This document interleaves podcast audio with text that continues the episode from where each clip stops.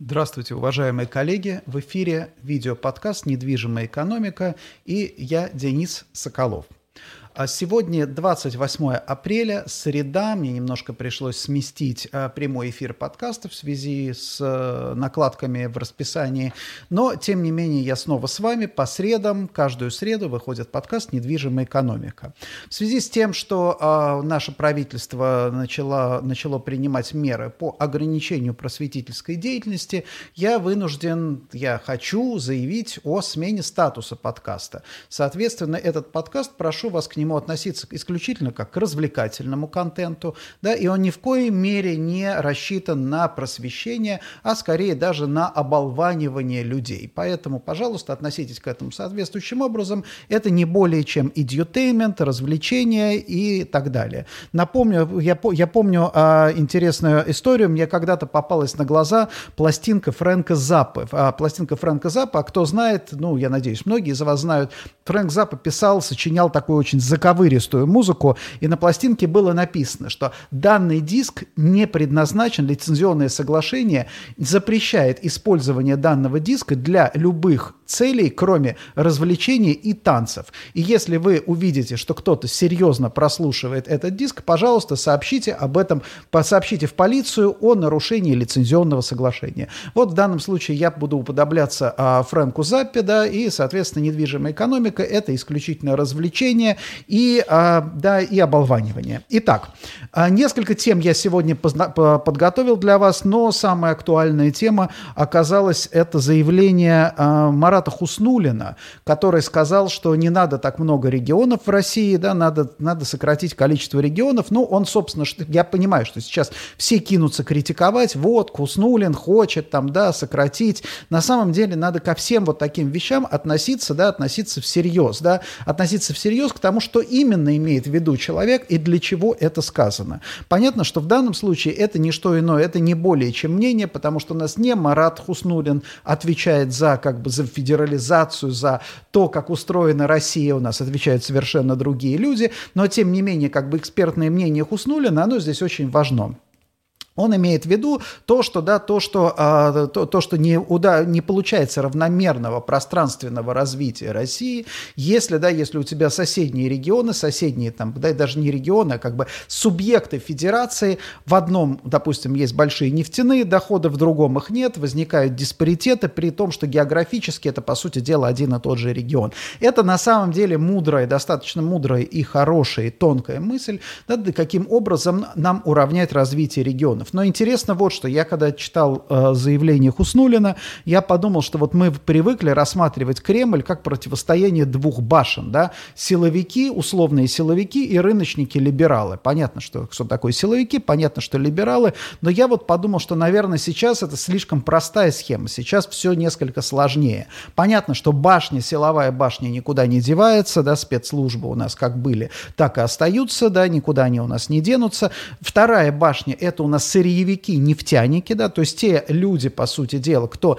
из, изымает природную ренту. И здесь надо понимать одну простую вещь, да, что это не значит, что это те вот как бы вот к, к, этим, к этим людям относятся не только те, кто просто сидит там на потоках, да, вот они там цинично там, э, преследуют свои собственные цели. Нет, смотреть надо немножко по-другому, это потому что ценности людей, в принципе, во многом их взгляды на жизнь формируются, исходя из того, как они, э, как из, исходя из того, чем они занимаются. То есть вот, соответственно, там нефтяники и сырьевики – это что за люди? Это те люди, которые, да, которые там трубу воткнули, начинают копать, и они копают, копают, копают, изымают ресурсы до тех пор, пока эти ресурсы есть. То есть для них естественная совершенно ситуация, когда ресурсы исчерпываются. То есть тогда они переходят на другое место и начинают копать, там, там сверлить и так далее в другом месте, там, где есть эти ресурсы. То есть они понимают, как бы у них в голове зашито, что вот эти ресурсы, да, да, ресурсы ограничены, например, да, то же самое, там, если от, от, а, отклониться немножко в сторону, аграрные лобби, например, мыслят по-другому, там ресурсы неисчерпаемые, там другие проблемы. Ну вот, а третья башня, это скорее, я бы ее назвал инфраструктурщики, это вот те самые, да, те самые люди, вот Хуснулин яркий представитель, да, сказать, что он либерал, например, там, да, либералов у нас уже не осталось, это инфраструктурщики, это люди, которые думают как раз о будущем, да, которые понимают, в отличие от сырьевиков, сырьевиков, например, да, сырьевики, которые знают, что дальше нефть кончится. Вот, и инфраструктурщиков другая ситуация. Сегодня мы построим дорогу, сегодня мы создадим там какое-то общественное пространство, и оно принесет, оно сегодня нам принесет убытки, да, но в будущем оно нам принесет прибыль. И это вот на самом деле совершенно другой менталитет. Поэтому я думаю, что вот с, с нашей точки зрения, особенно да, в рамках там, рынка недвижимости, э, продуктивно смотреть на российскую власть с точки зрения противостояния вот этих трех башен. Силовики, понятно, они там, наверное, над всеми, да, а дальше сырьевики и инфраструктурщики. Вот, собственно, наверное, противостояние взглядов, вот оно как бы сегодня, вот пределы допустимого противостояния и дискуссии, они пролегают вот здесь, вот, да, между сырьем и инфраструктурой. А запомним это на будущее, мне кажется, это такая важная продуктивная идея.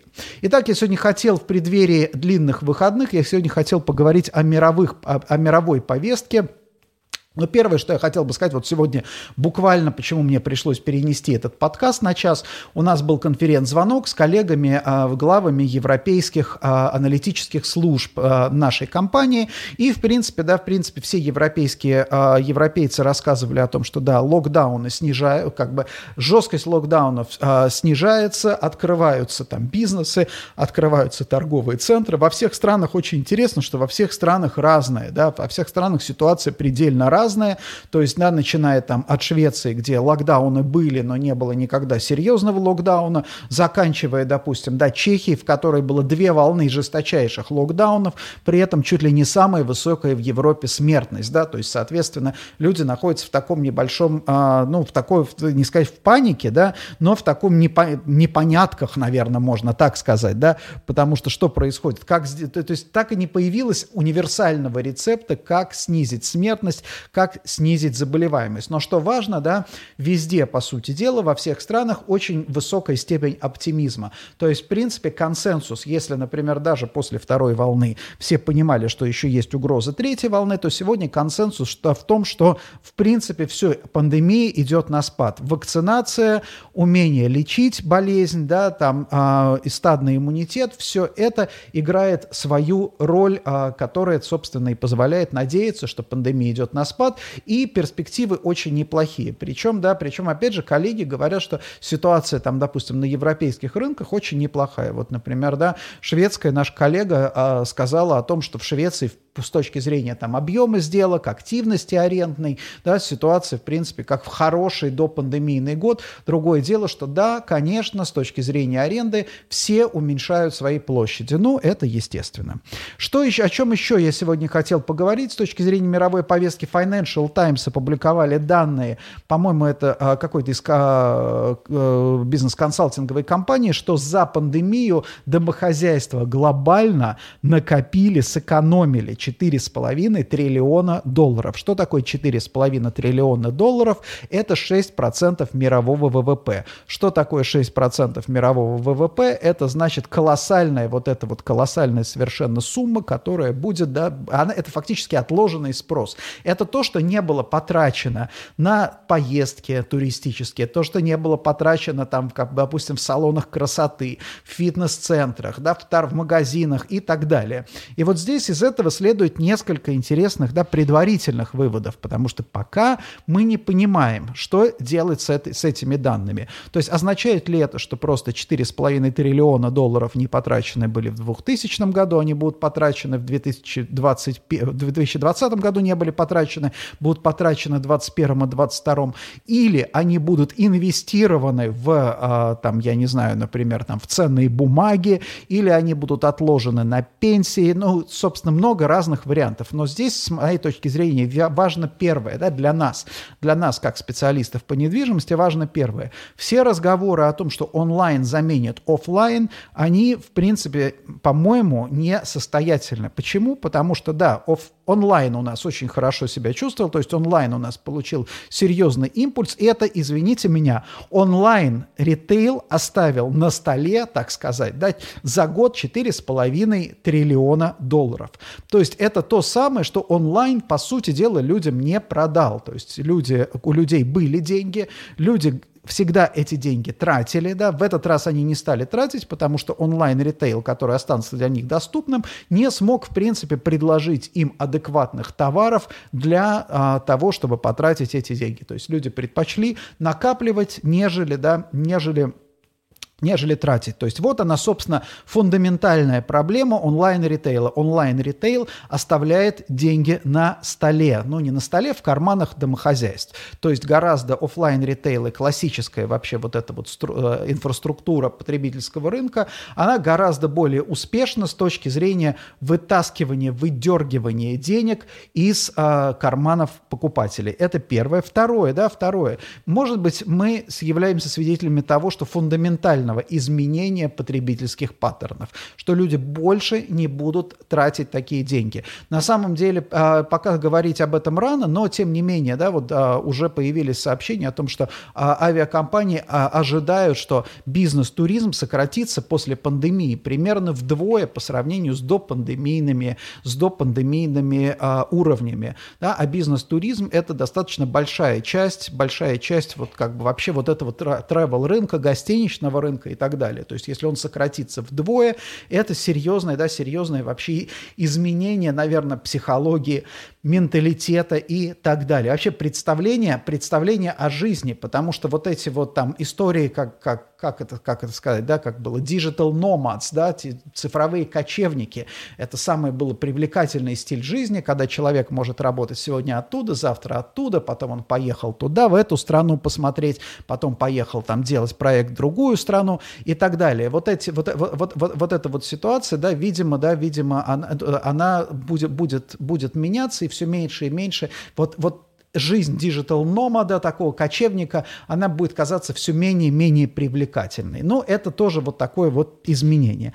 И последнее, о чем я сегодня а, хотел тоже поговорить, это о, о том, что сейчас очень многих, в, опять же, в западных там СМИ, а в западных аналитиков волнует это рост неравенства.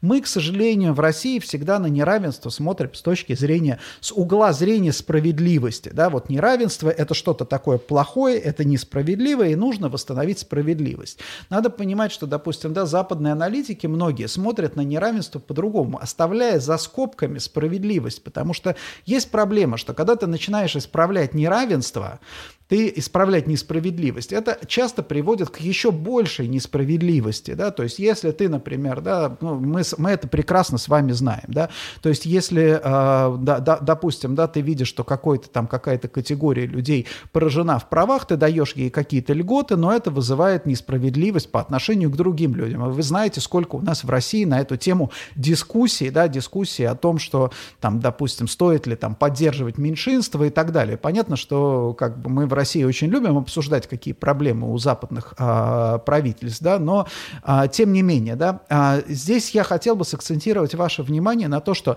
неравенство, в принципе, консенсусом признано как фактор, ограничивающий экономический рост.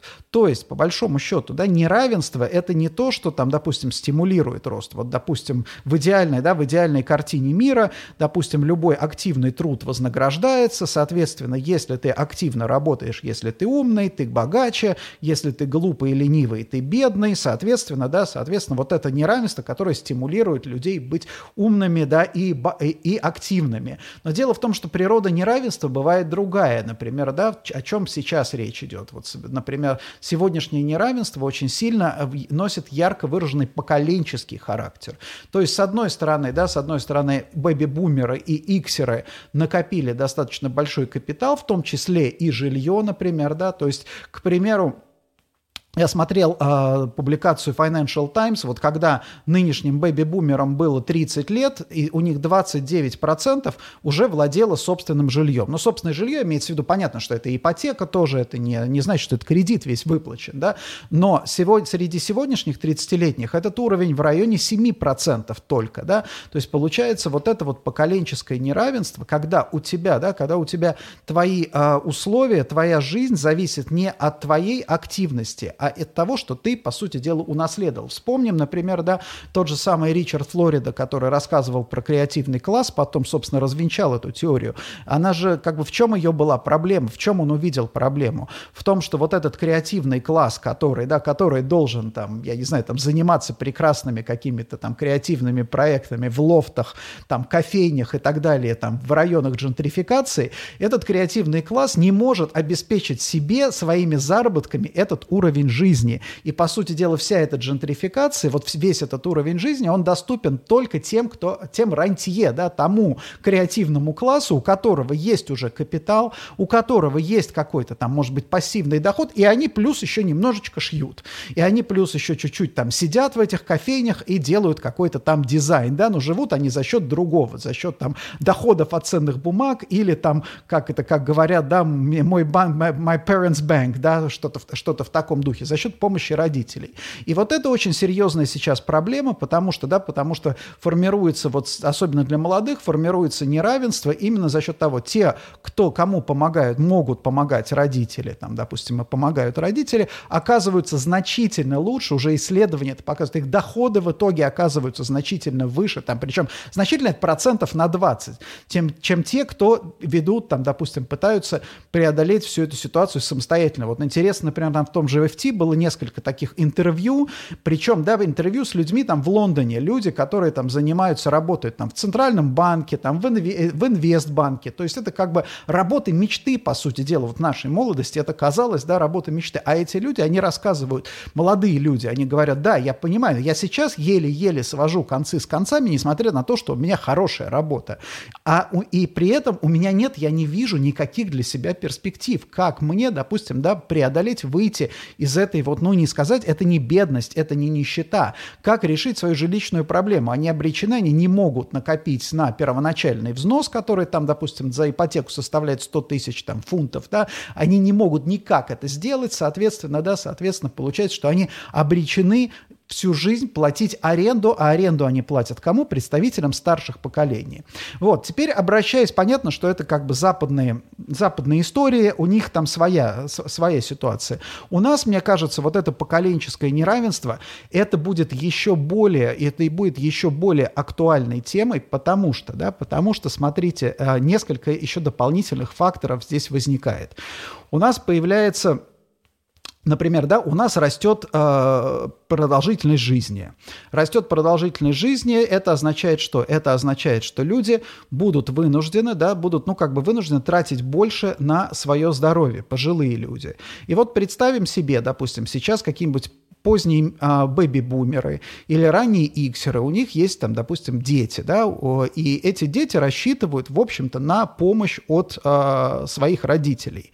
И раньше это было бы так, да, то есть те же самые, там, допустим, иксеры, иксерам помогали родители там доста- достаточно долго, да, потому что, почему? Потому что, да, потому что была вера в социальное государство, то есть, допустим, там, бэби-бумеры, старшее, та, старшее поколение получало пенсию гарантированную, было уверено, что есть гарантированное медицинское обеспечение и так далее. Сейчас ситуация другая, да, сейчас, например, те люди, которым 60, например, да, 60, 65, да, их продолжительность жизни для городов, ожидаемая продолжительность жизни, это будет где-то 85 лет. Вот тебе сегодня 65, ты уже на пенсии, и тебе еще нужно прожить 20 лет. Ты собираешься прожить 20 лет. Эти 20 лет у тебя будет ухудшаться здоровье, да, эти 20 лет тебе нужно, там нужны будут лекарства, тебе нужен будет в конце концов какой-то уход. У тебя есть какой-то актив, например, да, в виде жилья, там какого-то счета и так далее. И скорее всего, да, ты будешь а, тратить, расходовать этот актив